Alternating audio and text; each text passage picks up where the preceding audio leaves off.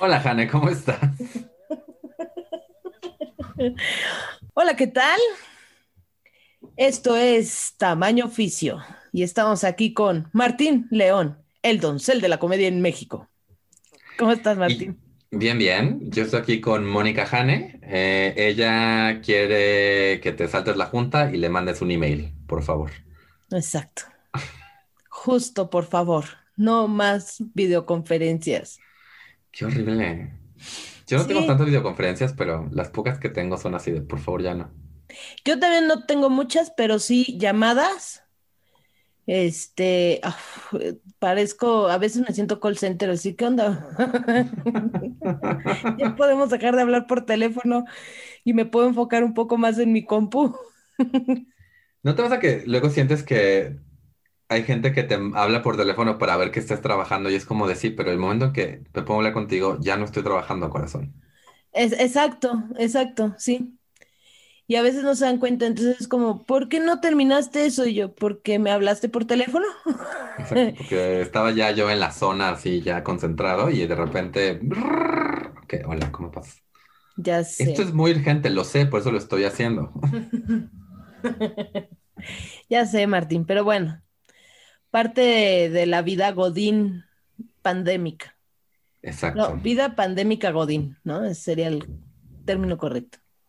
No sé, ¿qué opinan ustedes? ¿Pandémica Godín o Godín pandémica? Eh, creo que pandémica Godín no tortura tanto las cuerdas vocales y Godín pandémica sí es como... Godín pandémica, ¿sabes qué? Suena como un personaje de cómic. que o sea, hola, yo soy Godín pandémica, que es como la secretaria de una, de una oficina, de, como de un eh, despacho de doctores. Ah, ok. Y su jefe es el doctor COVID-19. Exacto.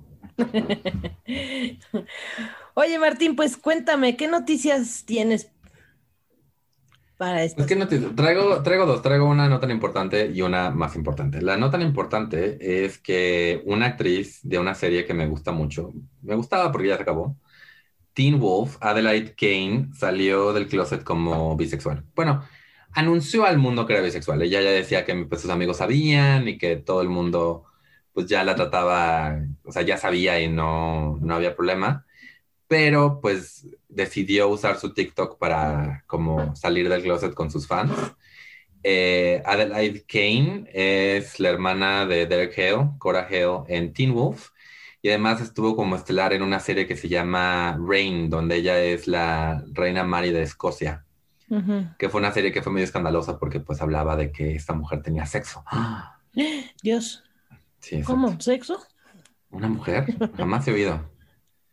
Eh, pues está padre que cada vez más personas se sientan eh, cómodas de vivir abiertamente su vida, especialmente cuando son actrices, actores y pueden y saben que igual y esto puede afectar los papeles que tienen en un futuro. La otra noticia no es tan buena, pero es más importante.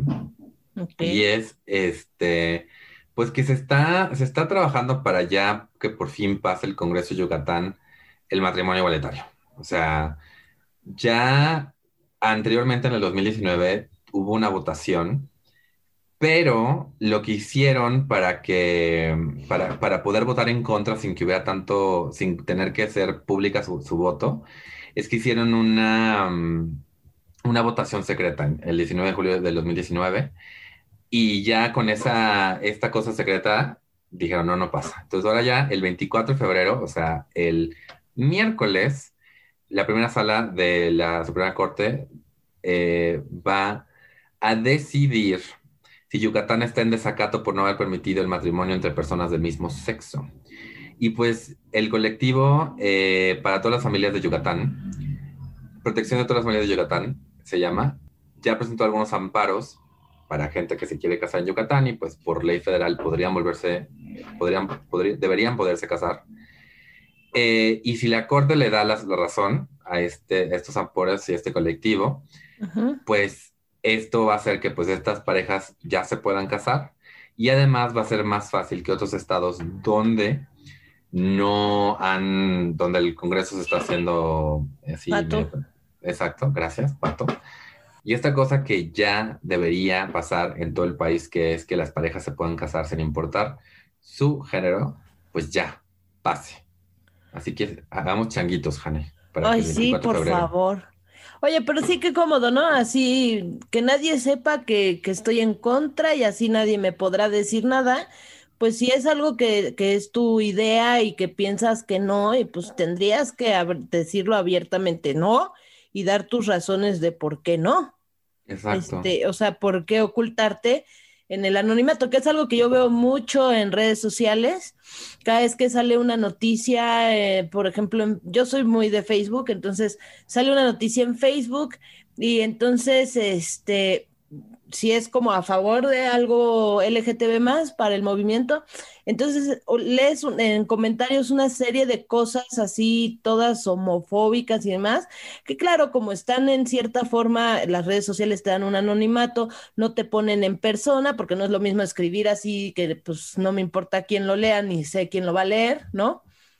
Eh, a estar ahí presentes, cara a cara, decirle a una persona, no te quiero dar este derecho o cara a cara a decirte algún comentario, porque si bien eh, no, ya no tienen ese mismo valor, ¿no? Así como que, ay, mejor aquí desde mi sí, Justo, o sea, es mucho más fácil ponerse así, así, ah, a mí me vale más desde la comodidad de tu teclado y la comodidad de tu, de tu casa, donde no tienes que, que lidiar con que hay otra persona, otro ser humano al cual estás negando un derecho. Y pues la verdad, pues o sea, yo, yo espero, honestamente, que ya esta gente poco a poco se esté dando cuenta que pues no, no pierden nada y no, no pierden nada con dejar que, que nos casemos y no ganan nada, no ganan nada con este, con evitarlo. O sea, nada más estás ahí de, molesto, o sea. Exacto. Pero esas son las noticias que traigo. Así que ojalá que, que, que todo termine bien para, pues para todos. Ay, pues ojalá que sí. Pues yo te tengo una noticia porque, bueno, yo no sabía que el INEGI está preparando una encuesta para la población LGTB que piensan llevar durante el segundo semestre del 2021 a cabo. Y bueno, a mí me sorprendió porque yo no sabía que el INEGI estaba trabajando en eso. Y la idea de esta, de esta encuesta pues es darle visibilidad a eh, las necesidades de, lo, de la comunidad LGTB más. Eso me, gustó, me gustó, la verdad, es como que pienso que es una buena noticia que, se, que el INEGI esté buscando darle visibilidad a las necesidades de la comunidad y esto lo está haciendo no como que solito el INEGI, sino que lo están preparando eh, en colaboración con la Comisión Nacional de Derechos Humanos, con el Consejo Nacional para Prevenir la Discriminación y bueno, con algunas eh, diversas organizaciones aliadas. Qué bien, qué bien, como menciona, o sea, sí está un poco raro de por qué una encuesta como LGBT, LGBTQ pero sí, uno, pues creo que es darnos un, que, se, que la gente se dé una idea de, de, que sí estamos aquí, sí existimos, existimos en todo el país, existimos de nuevo en todos los oficios, en, todos los, en todas las profesiones. Está padre que, que tengamos datos duros sobre la población LGBTQ en México. Y además eso, saber cuántos viven en pobreza, cuántos, igual va a haber preguntas de rentas, o sea, está, está muy padre hacer esta creencia de que todos los gays son dos parejas, así, un, un gay con su esposo rico en Polanco, pero la realidad es que pues muchas parejas gays tienen las mismas, las mismas preocupaciones que cualquier otra familia este, heterosexual, ya sea con o sin hijos, y creo que poner estos números y que la gente los vea va a decir, ok, o sea, y así si levantamos levanta, a la comunidad LGBTQ, levantamos a todos.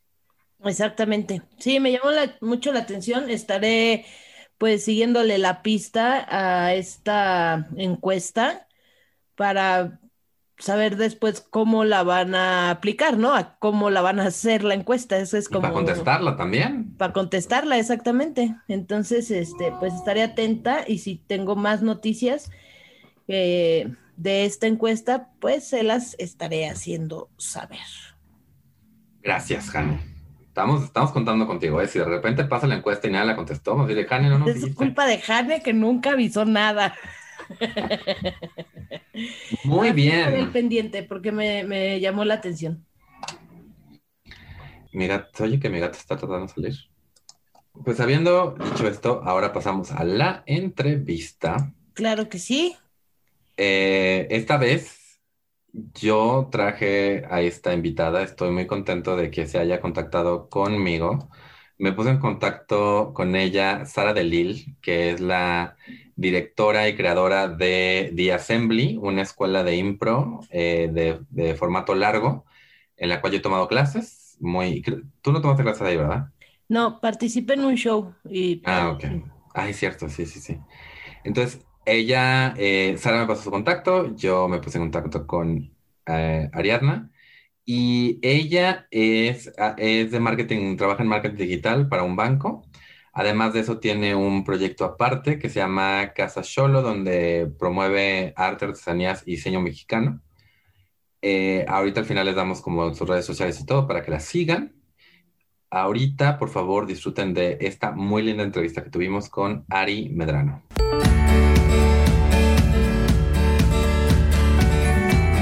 Pues, eh, hola de nuevo. Ahora estoy pensando en la intro, un montón de cosas. Eh, pues bueno, eh, gracias, muchas gracias por estar aquí, Ari. Con gusto, un placer. Estoy eh, nerviosita, pero muy emocionada. Ah, qué bueno. Quédate con la emoción, no con el, con el nervio. Sí, sí, sí, no, el otro ahorita ya se va, ahorita ya. Ahorita nos relajamos. Lo primero sería, por favor, preséntate para la gente que nos está, que nos está escuchando. Eh, pues nombre, lo que lo- tu- como título, lo que te dedicas eh, y pues alguna otra información que sientas pertinente. Sí, bueno, soy Ariadna Medrano. Eh, llevo ya unos 10 años en marketing digital. En particular, me, me he enfocado muchísimo en, en esto que ya se llama SEO, que es posicionamiento orgánico. Tengo 33 años, le voy al Cruz Azul y eso es importante como para informar que tengo eh, mucha tolerancia a la frustración ¿no? desde los 10 años. Entonces, sí, también creo que define, define parte de, de- de la historia y eso un porqué de, de muchas otras cosas. Eh, a la par tengo un proyecto que ya va a cumplir un año junto con una amiga de artesanías y arte mexicano que se llama Casa Cholo con mi amiga Gaby. Y ese también es, es, es- este proyecto en paralelo un poco también como para impulsar eh, no solo por los productos hechos por mujeres, sino también impulsar todo lo que podamos de- dentro de, de la comunidad LGBT más. Y pues eso, eso yo creo que lo, lo resume. Muy bien. Y bueno, la primera pregunta sería, ¿qué estudiaste y cómo llegaste donde estás? Estudié comunicación. Eso es así de burdo. O sea, no, no sé ustedes qué estudiaron, pero estudiar comunicación es como que la embarradilla por ahí y ah, actualmente no hago nada de lo que se me enseñó en el 2009 hasta el 2010 que salí, para empezar, ¿no? Eh, cuando estaba estudiando comunicación, que creo que también es muy importante mencionar que en la carrera, yo estoy en la UAM Xochimilco, y en la carrera vi que era muy importante o que era hasta como que muy natural el ser quienes éramos.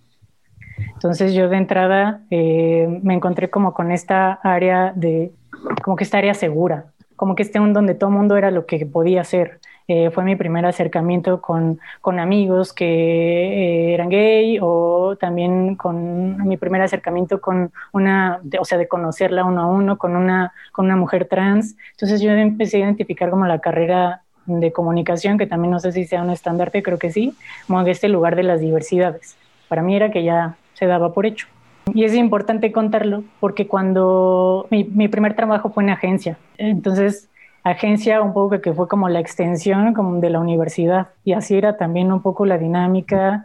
Y era pues como que todo el mundo hacía un desmadre, no sé si se pueden decir groserías en este podcast.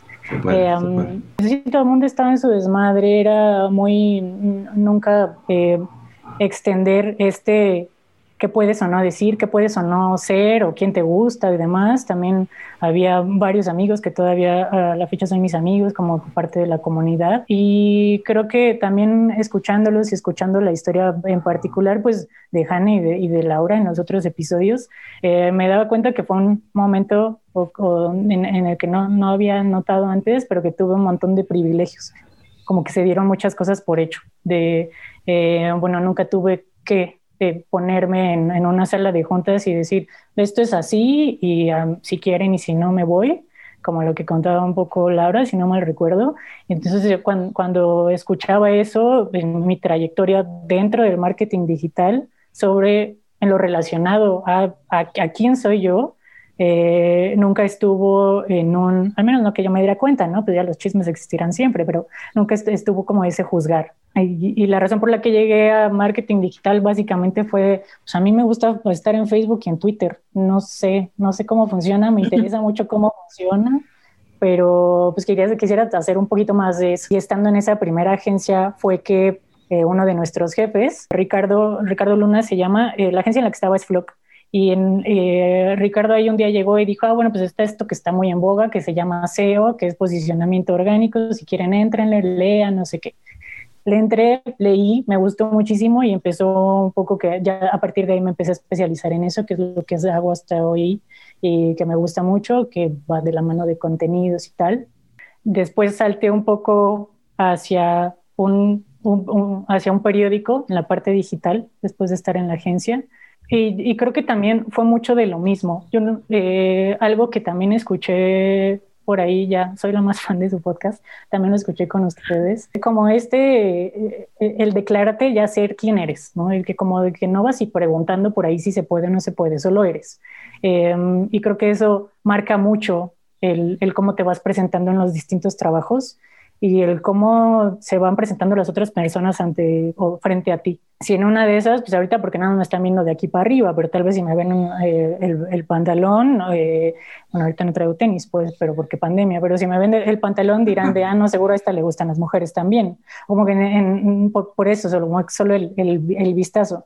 Y, la gente no va diciendo mucho, si sí o si no, en los empleos, em, pero creo que yo tampoco nunca he tenido como ese conflicto de ir diciendo que me gustan las mujeres o de ir diciendo a mi novia, a mi, mi, pareja, así como para hablarlo en muy general, pero o, también ahí de repente que tal vez le va a sorprender a muchas personas, porque en, en, mi, en mi CV o en mi historial de, de parejas siempre ha habido mujeres que conozcan, vaya, pero luego como que no tener ningún problema en decir, ah, no, pues ya vieron el nuevo, la nueva imagen o la nueva imagen que subió, la nueva foto que subió Alejandro Speitzer y pasarlo en los grupos y demás, ¿no? Em, porque creo que también es parte de quién soy, como el ir diciendo, ah, pues sí, mira, también puedo encontrar atractivo a un güey y que no exista esta que me ha pasado, ¿no? Eso es más un poco como que ya de repente hasta es la, es lesbofobia o a veces es como no si eres, no eres o pues bueno, hablaban también ustedes de las etiquetas, ¿no? Creo que es muy importante eso y que no se ha presentado esta necesidad de ir eh, pidiendo permiso, sino solo ir siendo e ir fluyendo con eso. Y, ha, habido trabajos en los que, por ejemplo, el último en el que entré me dijeron si tenía tatuajes.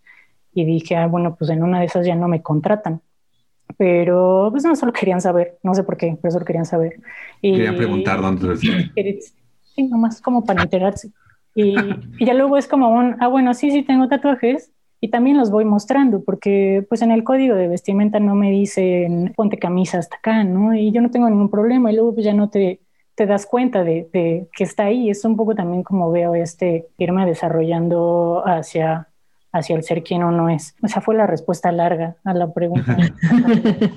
Empezó muy básico y ya, ya me dije. No, Está muy padre que, o sea, ver toda tu trayectoria eh, y, que, y que se conozca.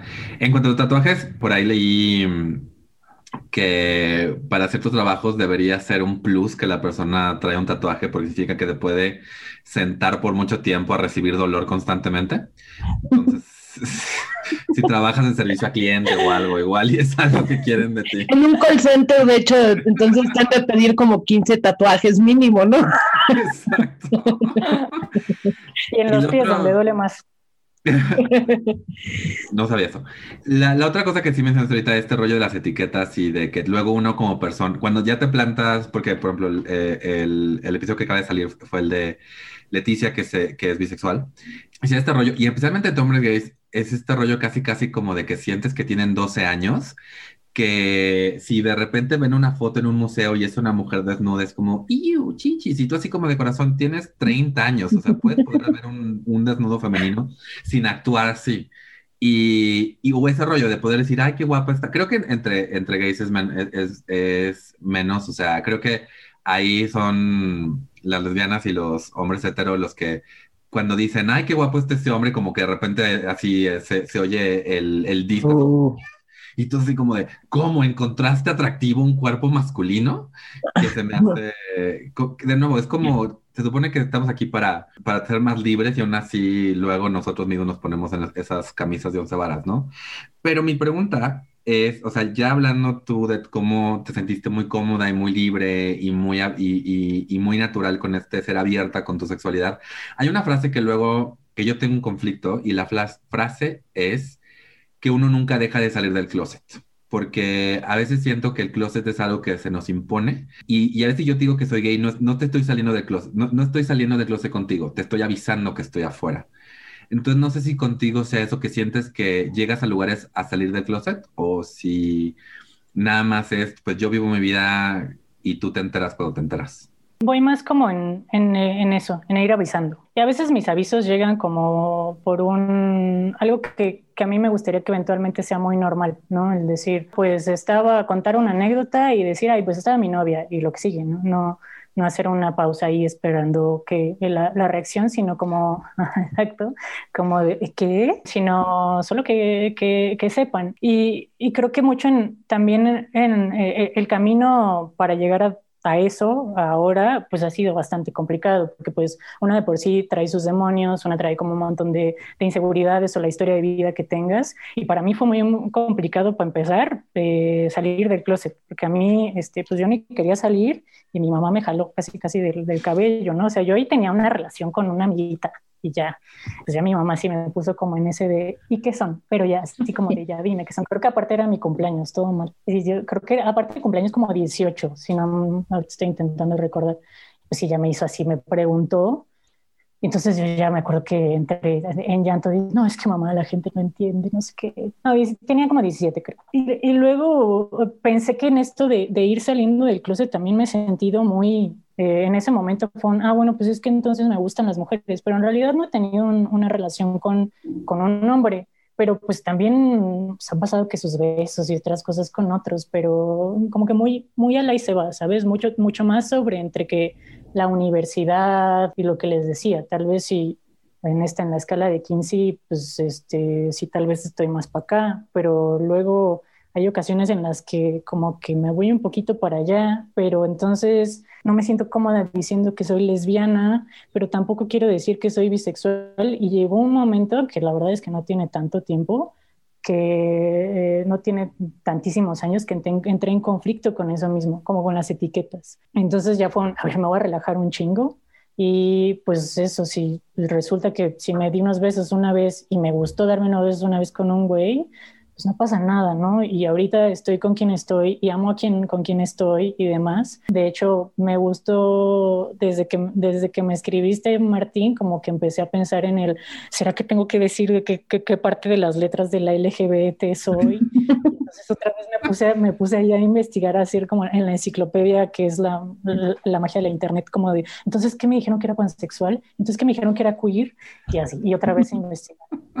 Y justo lo platicaba con mi novia y, era un, era un de, pues más bien ahí, ahí está, o sea, no pasa nada. Y, y, creo que en un momento me generó mucho conflicto porque en este intentar querer avisar, que era un poco lo que, lo que decías en tu, en tu pregunta, si era más querer salir, en particular hace unos años cuando yo me estaba aferrando por, por problemas mentales, me estaba como intentando aferrar a, a ser heterosexual y no iba a pasar, o sea, no va a pasar en esta vida, pero como que estaba intentando jalarme yo solita por lo que estaba ocurriendo y le conté a un amigo que es gay y entonces sentí ahora como que este de no, o sea, como que también este sentido de, de, mm, pues es que tú no eres eso, pero lo sentí más como juzgando. Entonces yo me sentí ya también mal como por ir mal conmigo, como por ir en ese sí, pero no, pero sí, pero no. Poco a poco he ido entendiendo que es un, pues nos tiene que valer madre lo que diga la otra persona que es, en realidad. Y creo que lo decían muy claro también en anterior, pues a mí que me importa si estás con, con una mujer o con un hombre, ¿no? Eh, o, quién eres o quién es tu identidad. Digo, al final, creo que todos somos personas y listo. Exacto. Además, bueno, yo tengo contacto con una sexóloga, psicóloga, que ha sido mi terapeuta y demás, y me decía, es que esto es muy cambiante. O sea, ah, incluso la preferencia sexual puede llegar a cambiar en algún momento y puede haber variables. O sea, no es como que tiene que ser blanco o negro. O sea, hay una escala de grises en el intermedio gigante, ¿no? Entonces, pues sí, ese problema de las etiquetas que a fuerza nos enseñan a poner etiquetas y entonces a fuerza nosotros nos queremos acomodar una etiqueta. Entonces sí, es, complicado. Y por ejemplo, en tu, en tu trabajo actual, ¿tienen políticas de inclusión, de no discriminación? ¿Cómo las manejan? Creo que en, el trabajo actual lo que me gusta es que se menciona, porque creo que también esa es, una de las premisas, ¿no? O hay que empezar a hablarlo, a, pues hasta hacerlo presente. Y a mí lo, lo, que me gusta de ese trabajo en particular es que sí se va comunicando. Te voy a mentir si te digo que sé si existe un, un manual o, un, un, un, paso a paso de, ah, pues cualquier persona que entre, si te enteras que X o Y, eh, no se dice tal, no se dice tal, no se dice tal.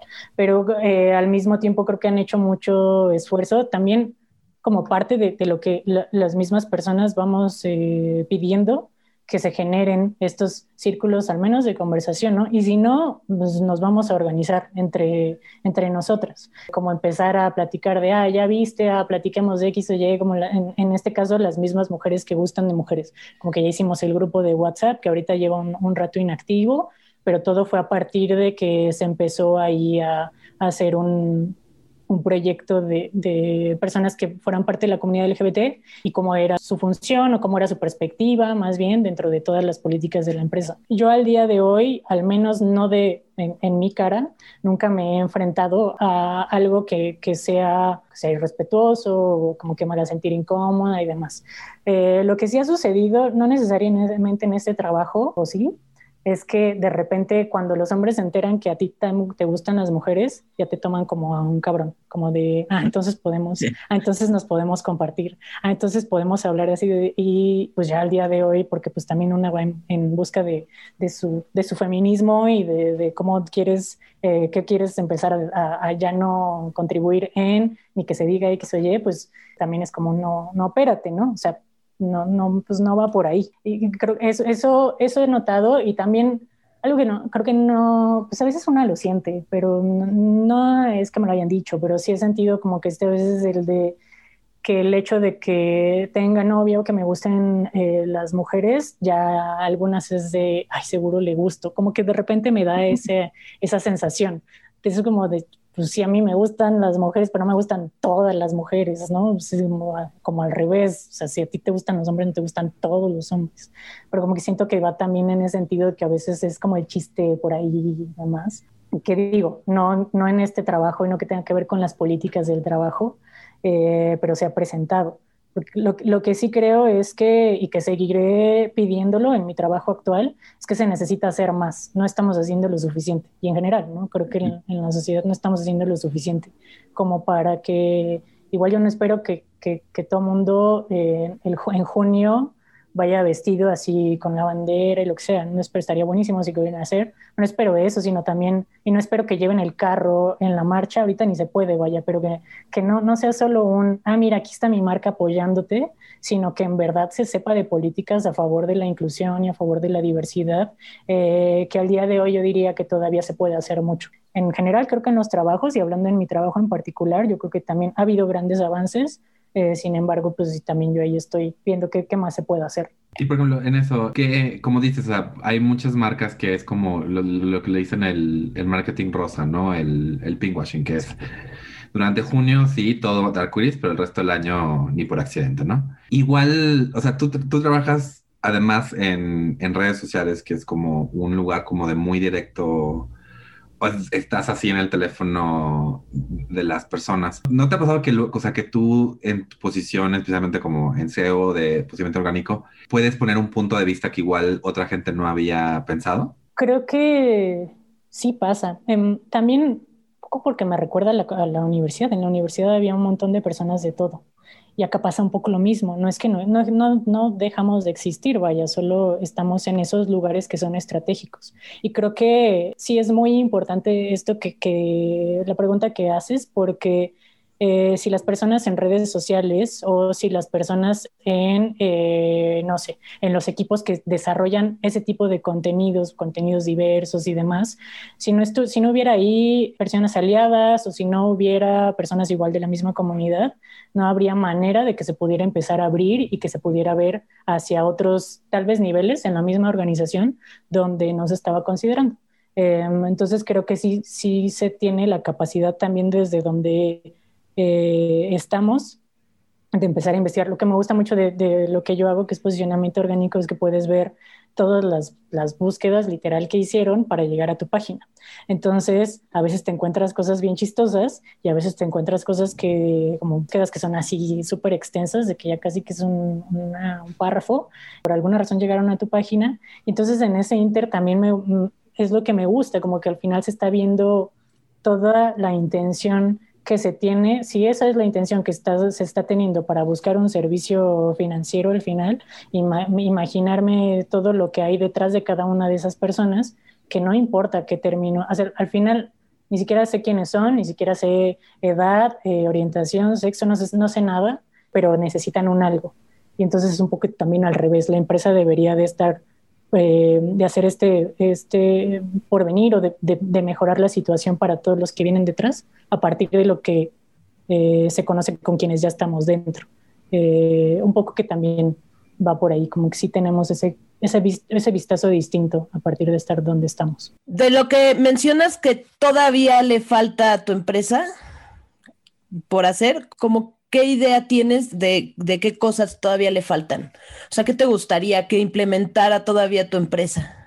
Yo, desde mi trinchera, cosas que veo que es más en cuando solía ser cotidiano, ahora por porque todo el mundo estamos desde casa, eh, no lo es, pero hay cosas que yo igual haría un pasito, no creo que hacia atrás, sino como en paralelo, para quitar del vocabulario términos machistas o expresiones machistas, porque creo que también eso es mucho de, del mal que se trae, ¿no? Como esto de, ay, pareces hot, ay, pareces nena, ese tipo de cosas, como ese tipo de burlas entre hombres cis, hetero, ya están tan normalizadas que creo que hace falta, no solo en la empresa, yo sí, por mí en la empresa es, es, algo que me gustaría que se hiciera, sino en general en la sociedad. Me gustaría que se partiera desde ahí, como el replantear dónde están las mujeres, eh, dónde están también eh, todos estos, la misoginia o el machismo, el también empezar a que ya van un poco por allá. De hecho, hoy enviaron una comunicación al respecto sobre hacer estos comités donde se aseguren de que existan más mujeres eh, frente a, ciertos cargos.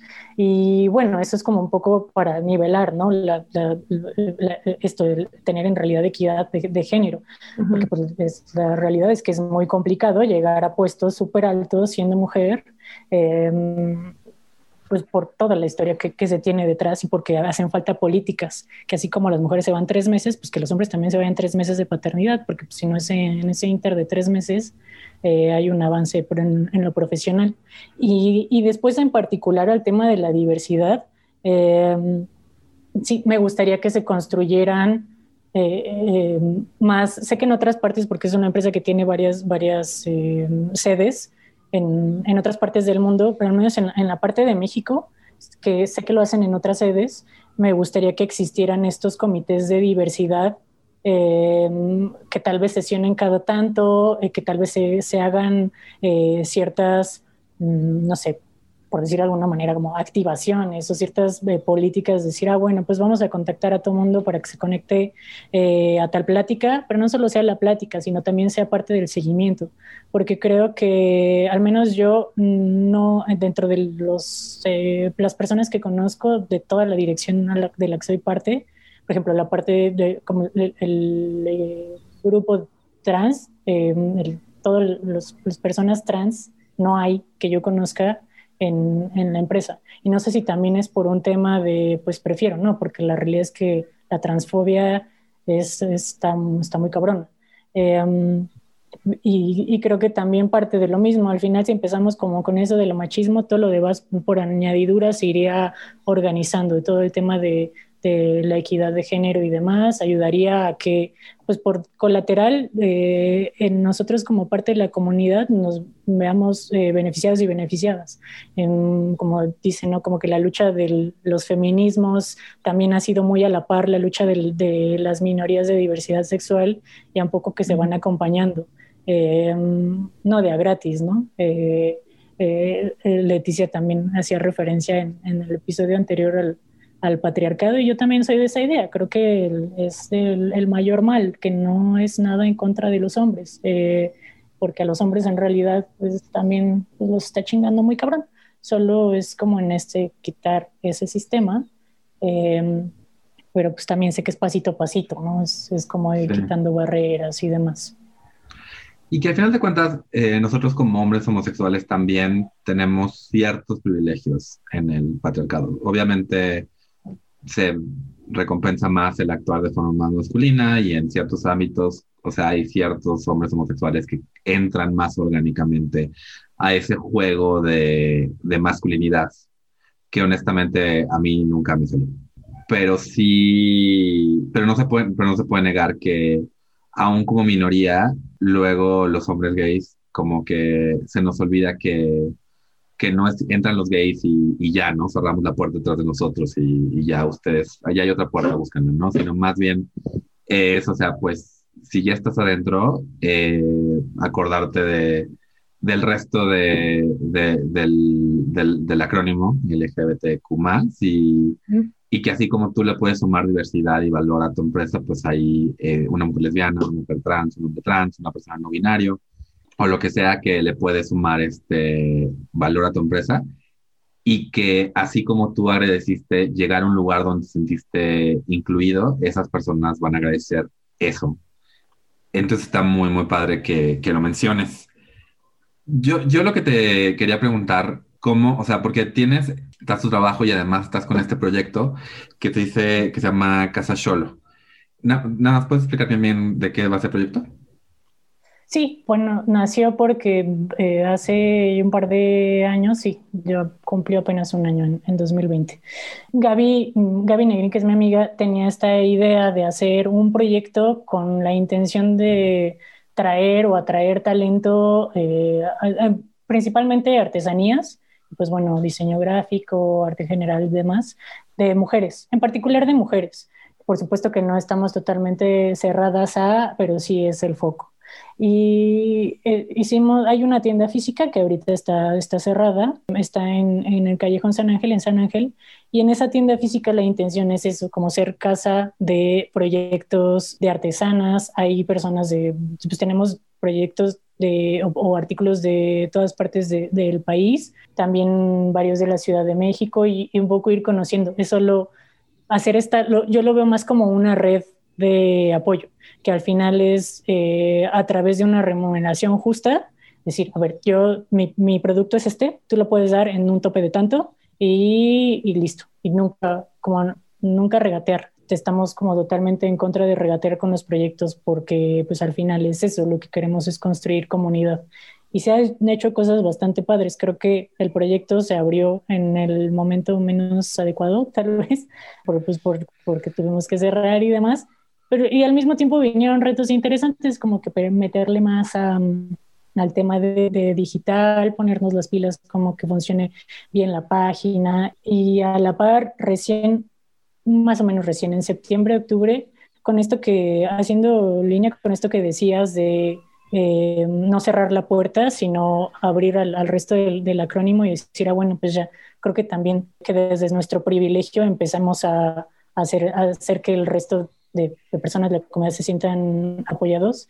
Es, eh, hicimos un, un proyecto en colaboración con distintos artistas eh, hombres mujeres que eran pintar una pieza de cartonería mexicana que hizo otra otra de, las chicas que están que, nos han dejado eh, cosas dentro del proyecto de Casa Cholo y lo subastamos. Todo lo que se generó se fue a Casa Frida, eh, refugio Casa Frida.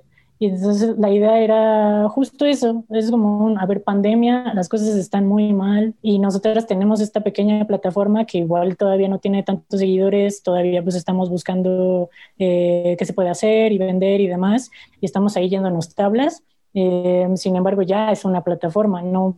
Entonces es, eh, fue, fue, mucho eso, el buscar que el, eh, dentro del privilegio poner, poder hacer que las iniciativas que podamos sacar desde nuestro lado puedan tener un impacto positivo pues para el resto, porque creo que también y parte de, de lo que me, me, gustaba mucho escuchar a lo que decía Jane, lo que contaba Laura, es que pues una da por hecho ya el privilegio que trae, como decir, a ver, no, lo, creo que también lo comentabas tú, Martín, como de no me corrieron de mi casa, nadie me, al menos de mi familia, nadie me ha quitado la palabra, o sea, nadie me ha dejado de hablar.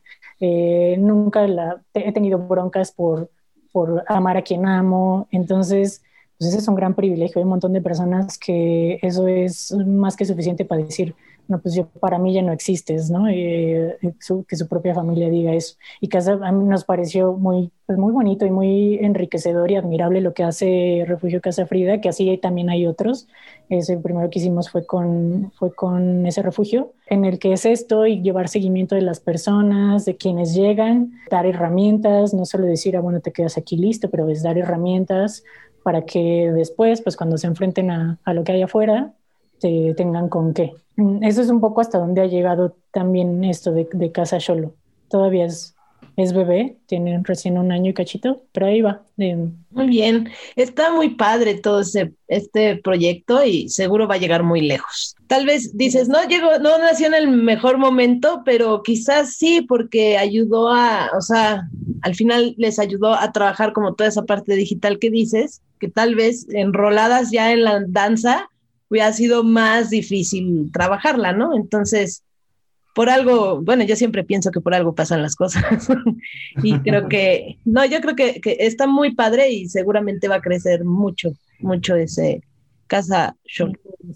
Pues este, la, entrevista dura como 45 minutos, estamos como a 10 minutos de, ese, de, ese, de esa meta.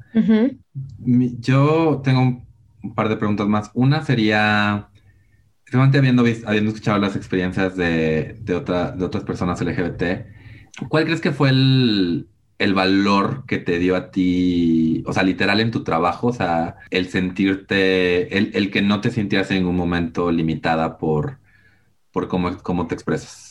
Sí, lo primero que se me viene a la mente es la compañía. Siempre ha existido esa otra persona que también es parte de la comunidad. Entonces, como que al menos a mí, cuando dudo, que siempre, incluso a la fecha, hay momentos en donde dudas y decirle o no, ah, pues que pues ya, o sea, no importa en el círculo en el que estés, pero al menos en el trabajo, eh, como esto que les contaba de eh, pasó en la agencia y en la agencia había otras personas que también estaban dentro de la comunidad y, tenían muchos, en ese, en ese caso en ese lugar había como muchos amigos, hombres, eh, homosexuales, también había una que otra amiga eh, lesbiana y entonces siempre existió este sentido de, comunidad, entonces no, me sentía desprotegida. Es curioso porque siento que hasta en los trabajos a veces me resulta más cómodo que en mi, propio, en mi propia familia, no en mi familia nuclear, vaya, pero como en, en el resto de las familias, ¿no? O sea, como familia mexicana son otras mil personas. Em, un poco que, que, así. En el trabajo nunca ha sido pedir permiso, ha sido muy así es. Ni nadie ha dicho nada. Yo creo que sí por esto, como por este sentido de compañía, de estar ahí, no sé, como de hacer pequeños núcleos. Cuando entra un trabajo, que es como donde está lo complicado, ya después no importa, o sea, si, si hay o no eh, personas. Y se me hace, se me hace curioso pensar que, que luego en, la familia me, pasa así, ¿no? Ya luego como con los primitos y demás. A veces resultaba que los primitos así súper chiquitos pues no tienen pelos en la lengua. Y fue de, ah, este, ¿es tu novia? Me preguntaron, me preguntó una, en un funeral, por cierto. Me preguntó una que tiene cinco años, tenía más cinco años y ahorita ya está mucho más grande.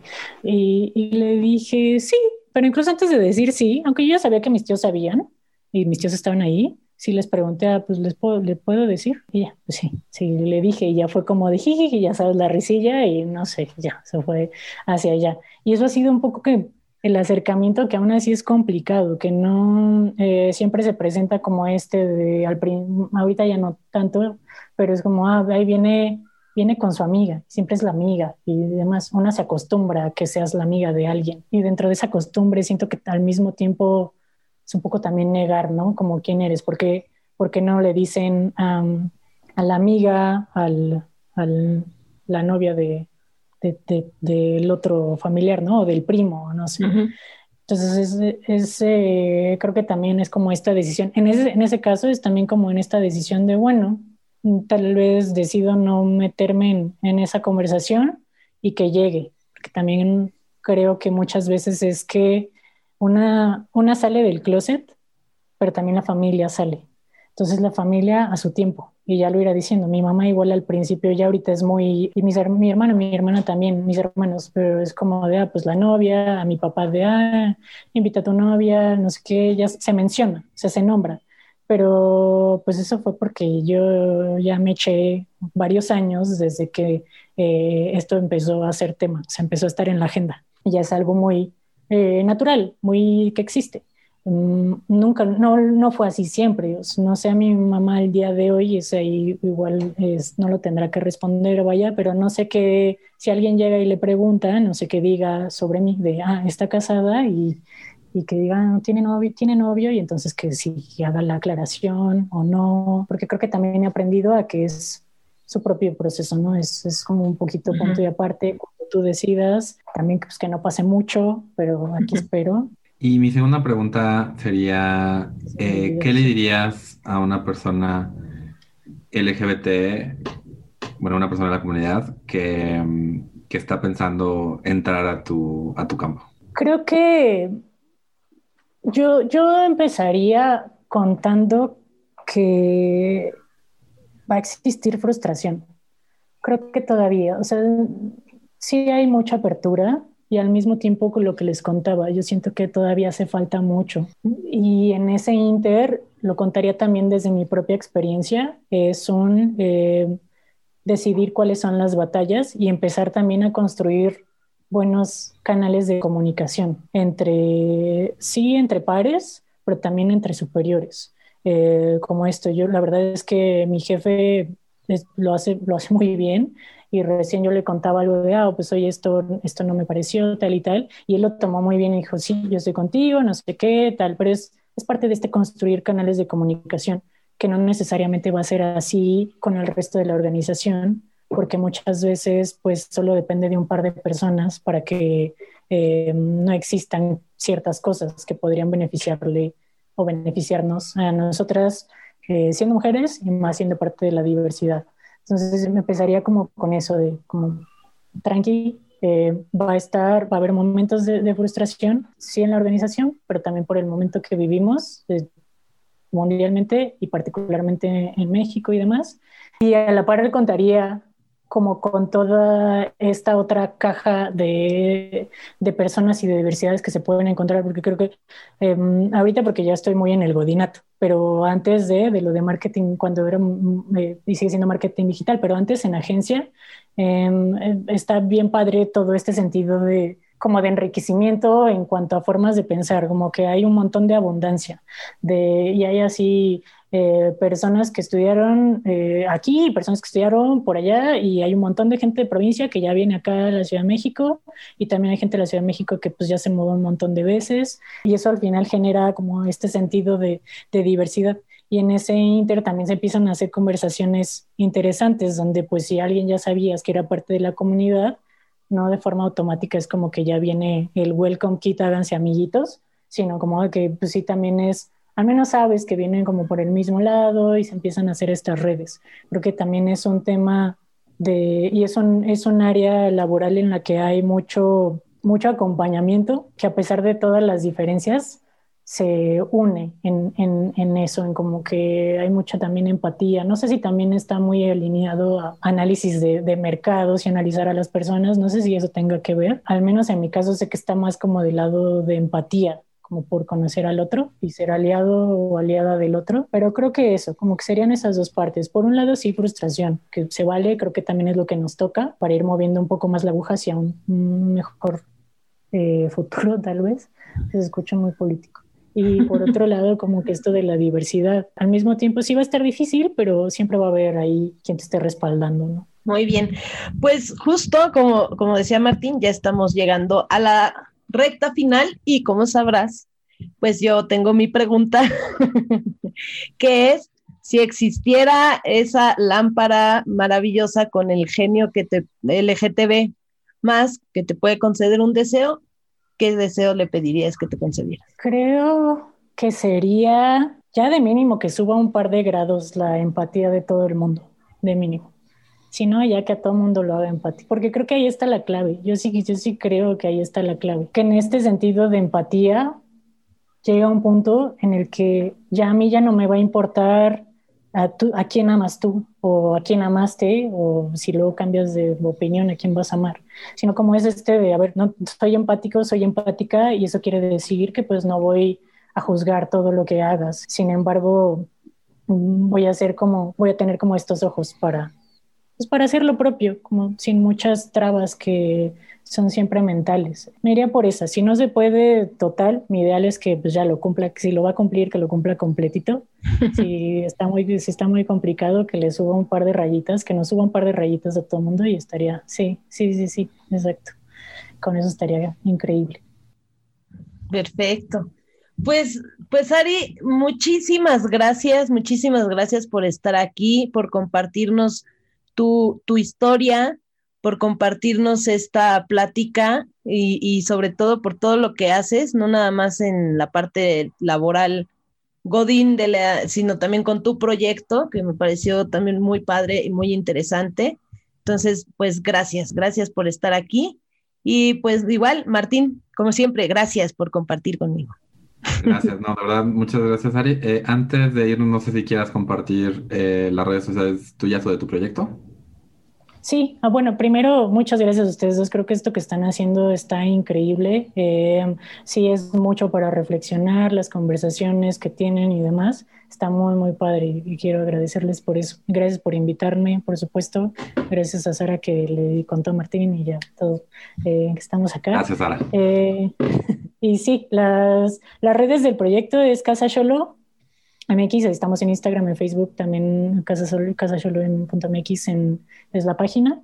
Eh, ahí pueden, pueden seguirnos si ven algo que les guste, igual nos, nos pueden poner, echar un mensaje por redes sociales y demás. Y mis, mis redes es Ariadna Medrano en todos los lugares también.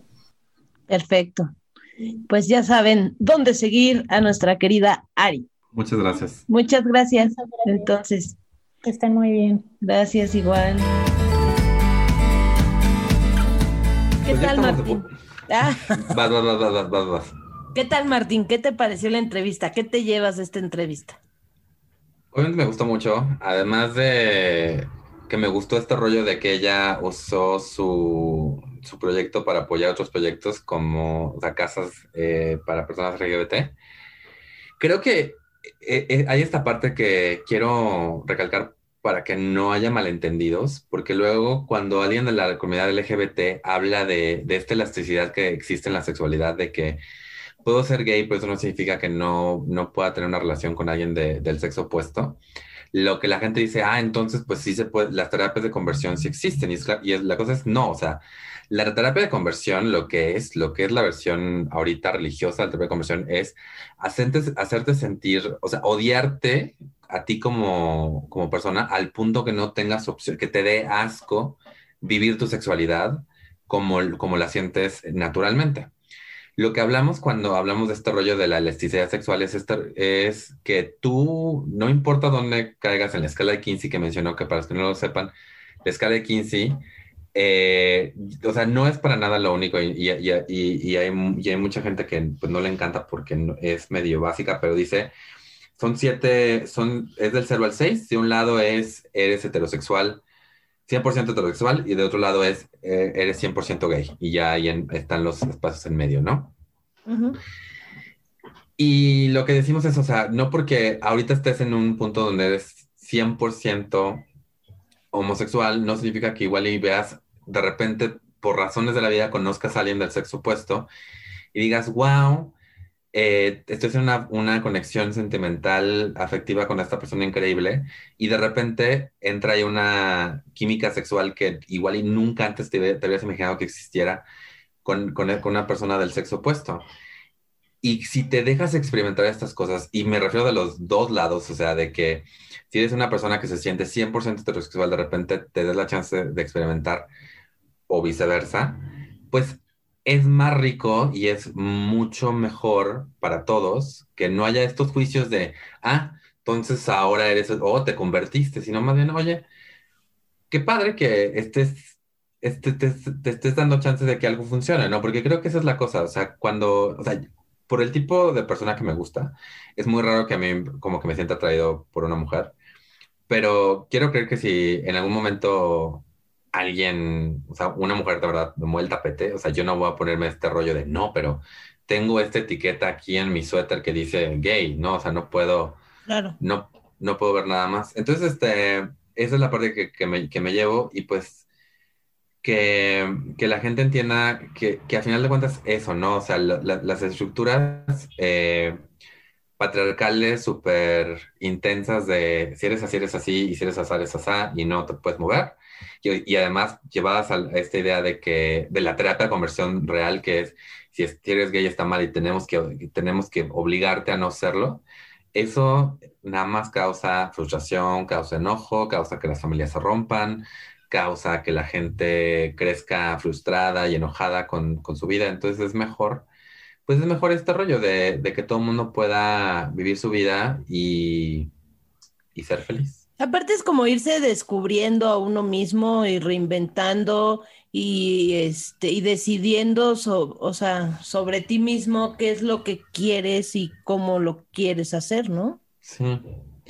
Además, yo, yo conozco gente que igual salió del closet, o sea, que sabía su sexualidad, pero que salió del closet después, que tuvo igual relaciones con gente del sexo opuesto y, y te hablan de esa relación y, y, o sea, y si te dicen, no, pues yo de verdad amé a esa persona, o sea, igual y no, no, no, era sustentable por, por mi sexualidad, pero sí amé a esta persona y no quiero invalidar la relación que tuve con esta persona diciendo que no, que en ningún momento me sentí atraído a ella o que, o que no, o que no hubo un amor ahí de verdad, o sea, y, y creo que cuando usamos estos absolutos de, ahora eres gay, entonces borrón y cuenta nueva, o sea, sí estamos quitándole a gente, tratando de validar relaciones y experiencias de gente que no quiere invalidarlas.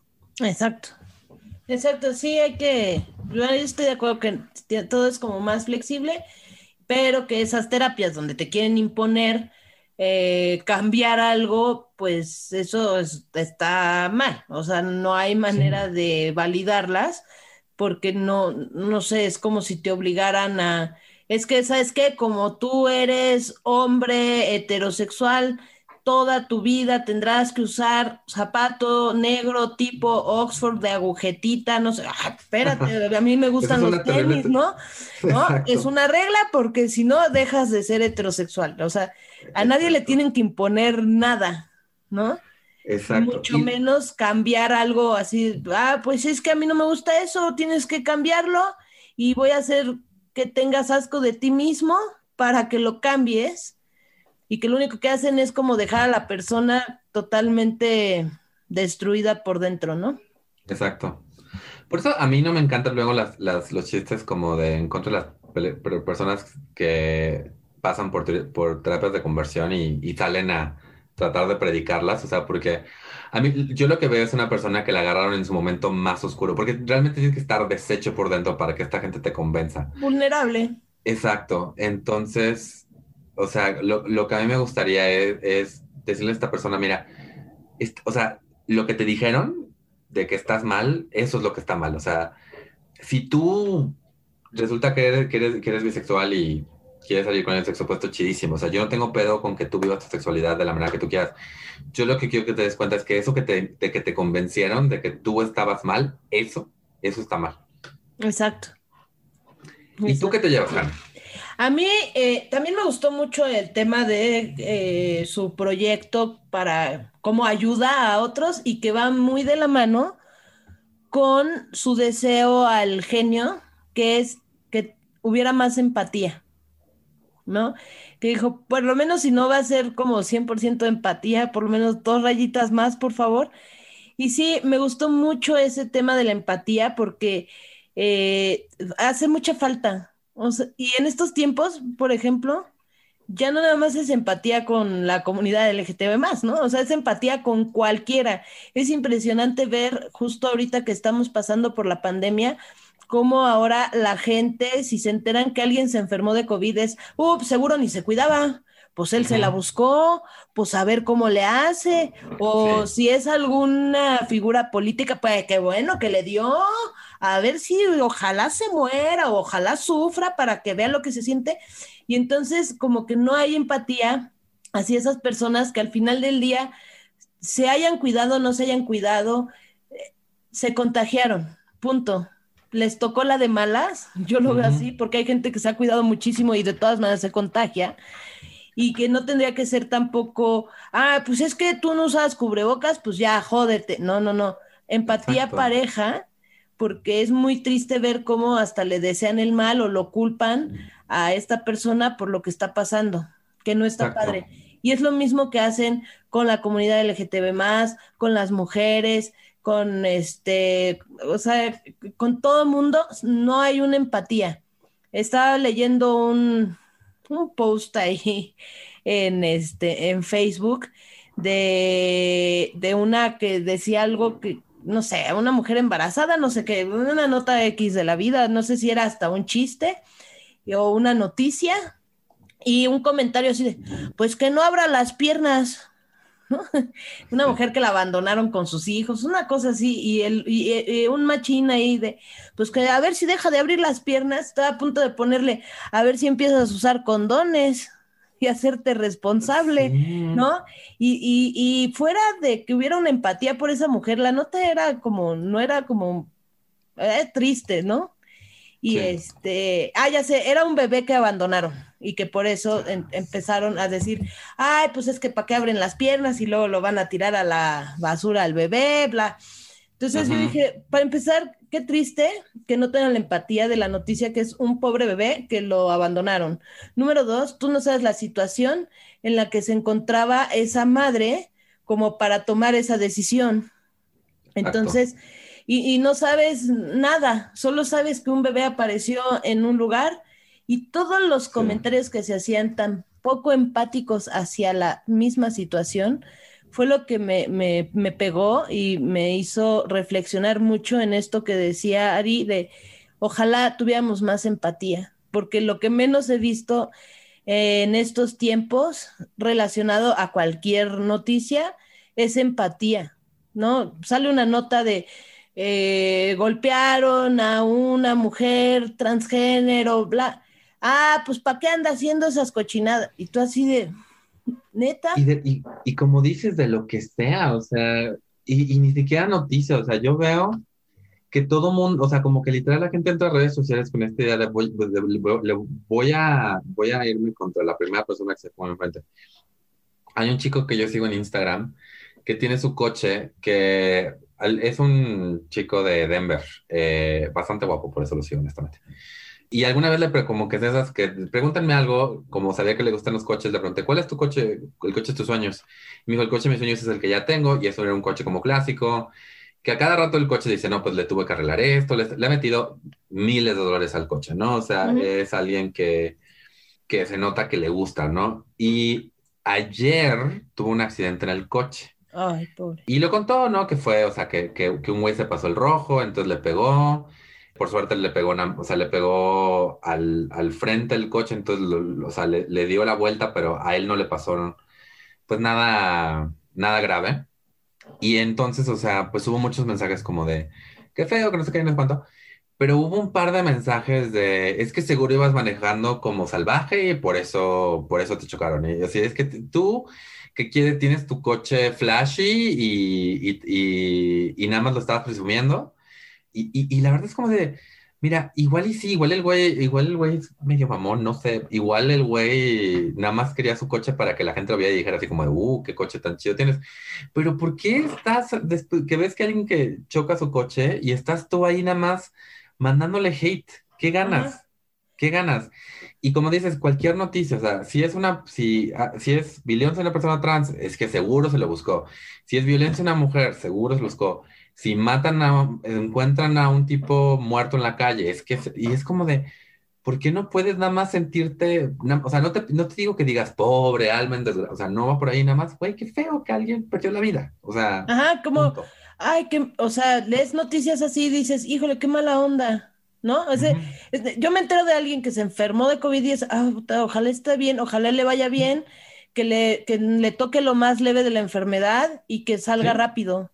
Sí. No a poner a ver, ay, es que hizo esto, hizo aquello. Me, han contactado y yo, güey, tengo COVID y, y, lo primero que pregunto en automático, pero es como, no sé por qué, ¿cómo te contagiaste? ¿no? Porque a veces me habla gente que digo, güey, no salías a nada, ¿cómo te contagiaste? Exacto, Pero no es como para, ¿cómo te contagiaste? Porque se me hace que tú hiciste malas cosas, no. Exacto. No, además es un virus, el virus no va, o sea, es súper horrible porque sí, yo también he conocido gente que se cuida mucho y termina que se contagió por X o por Y, o por, o literal no están seguros, o sea, algo. Y saben cómo.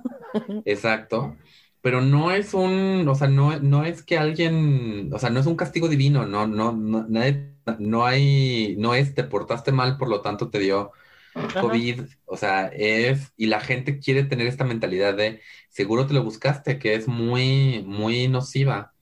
Y mira, yo soy un poquito más, menos, menos bonito, menos buena onda que tú. Yo, a ver, hay gente que digo, que no, que no me sacan el deseo de ojalá sea lo más level, honestamente. Pero sí, o sea, que, pero por mucho, o sea, que alguien me pueda caer mal, sea alguien conocido o algún político o alguna celebridad, la verdad, yo no, yo no le deseo a alguien la muerte. O sea, se me hace, se me hace el, como de, güey, ¿qué, qué, qué tienes que tener en la cabeza para decir, ah, jaja, ojalá? No, o sea, pues como dices, o sea, pues ojalá que sea la versión más leve de lo que le pueda pasar a esta persona. Que salga bien y ya, ¿no? Exacto. Sí, esa, esa, empatía, creo que eso es lo que más, bueno, de, todo, me gustó mucho la entrevista, la verdad, pero eso de la empatía me pegó mucho porque, pues en los últimos tiempos, lo que menos veo en la gente es empatía. Sí. Hacia cualquier tema. Siento que la gente hasta lo ve como debilidad. Ajá, exacto. O como, ay, no seas cursi, ¿no? no, soy cursi. Y, yo soy cursi, yo admito que soy cursi, honestamente. Eh, yo quiero que todos seamos amigos, o sea, yo quiero que todo el mundo esté bien, y, pero que nadie se lastime, o sea, ok, ok. Pero qué bueno que mencionas, porque así podemos darle una, una, una refrescada. Pueden seguir el proyecto, pueden seguir a Ariadna Medrano en Instagram como arroba Ariadna Medrano. Eh, pueden seguir su proyecto. Eh, la página web de su proyecto es Casa Sholo, así Sholo como el perro, X-O-L-O.mx. CasaSholo.mx es su sitio web, por si quieren ver. Ahí tiene varias fotitos de artesanías bonitas, que igual me compró una. Y pueden seguirlos en Twitter y en Instagram como Casa MX. Muy bien. Apoyen a gente local, gente. Exactamente. Oye, bueno, ya para pasar a temas más alegres, estamos así como, ¡ah! ¿Qué recomendaciones traes para esta semana, Martín? Yo traigo dos recomendaciones. Eh, la primera es un libro que me recordaste que existe, gracias. que leí yo en la universidad, me regaló mi director de, de carrera, Jorge Volado eh, se llama Historias de amor entre samuráis. es una recopilación de cuentos de Ihara Saikaku. Como lo dice el título, son como 10 cuentitos de historias de amor entre, entre samuráis que son basadas en, y supuestamente son basadas en hechos reales.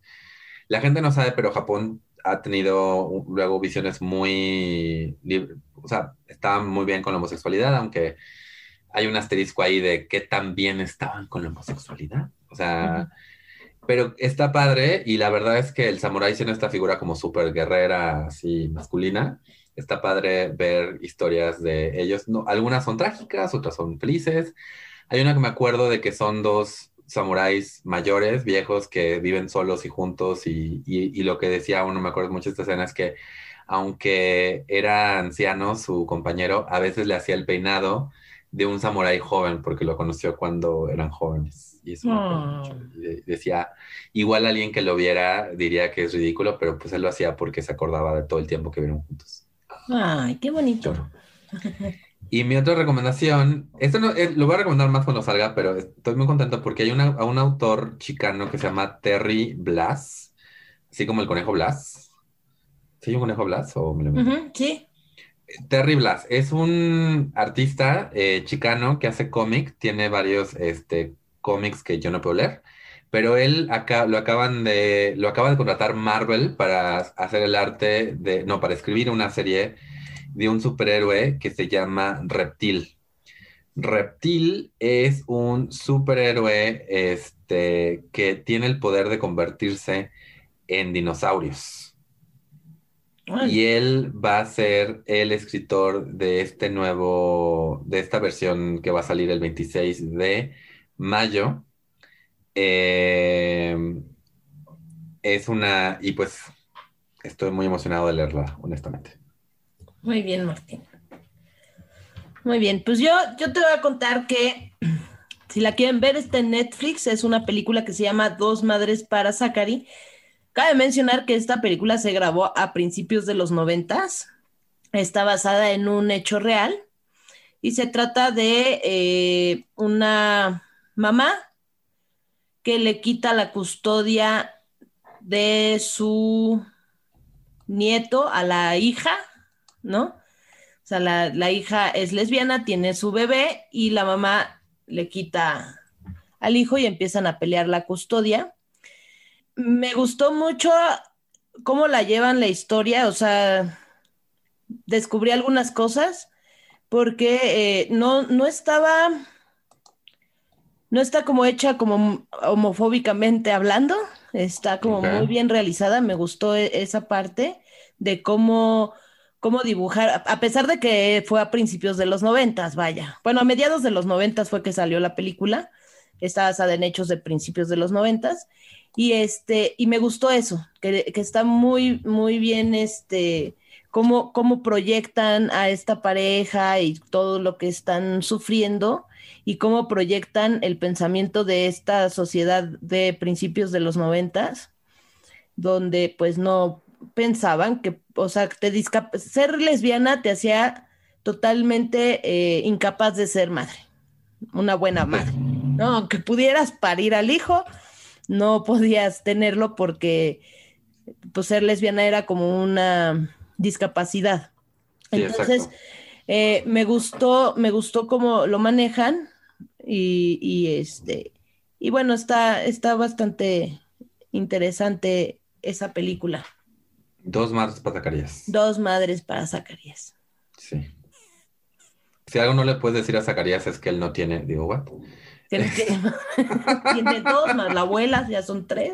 Ya tres, sí. No, eh, como dices, muy o sea, creo que está padre, o sea, hay obviamente ver son cosas que espero que cada vez sea más raro que cuando la gente la ve, güey, qué raro que la gente pensara así en los momentos. Exacto pero sí trae como, incluso te das cuenta de cuál era esa mentalidad que incluso en algunas partes o algunas personas siguen pensando así. Sí, los 90 eh, eh, pero te dan como esa proyección de decir, ok, no, no te entiendo, pero sí sé que todavía hay gente que piensa así y, y lo triste que puede ser. Y casi volvería a lo mismo de mi empatía, porque algo que le faltaba mucho a los jueces y demás, era empatía con esta chica, ¿no? Sí, totalmente de acuerdo. Y creo, y, de nuevo, o sea, espero que cada vez sea más raro saber que la gente no tuvo empatía con cualquier minoría o con cualquier persona al final. y, y, pues también que, pues que la siguiente, la siguiente vez que veas una película de dos madres para Zacarías sea porque la mamá, la mamá de Zacarías está buscando pareja y Zacarías está así, yo te ayudo. Sí, una versión de Mira quién habla, pero lésbico. Exacto. Muy bien, Martín. Pues yo hasta aquí tengo mi recomendación. No sé si quieres agregar algo más. Nada más, nada más. Eh, pueden seguir a Jane en Comedia con H y a Martín en Mintonarel. Los pueden seguir en Tamaño Oficio, en Twitter y en Facebook. Y pues por favor denos follow en Spotify y en cualquier este, lugar donde nos escuchen. Déjenos mensajitos de lo que les gusta. Si tienen alguien, algún conocido, alguien que quiera que, que, nos... Que entrevistemos. Este, exacto, mándenos sus datos. Y pues la verdad, muchas, muchas gracias a todos los que nos han escuchado hasta ahora, los que nos han dejado comentarios y los que hemos entrevistado. Eh, hay cosas muy padres en el futuro. Eh, como ustedes no saben, pero estas entrevistas ya están hechas y hay otras que estamos emocionados por sacar. Exactamente. Y por favor, compártanos también, hagan este que otros nos escuchen y que lleguemos más lejos y que seamos más visibles como comunidad. Exacto. Así que, eh, sin más por el momento, saludos cordiales. Vámonos que aquí... Uh, ahora se me atoró la lengua. Vámonos que aquí espantan. No voy a editar eso, ¿eh? lo voy a dejar ahí.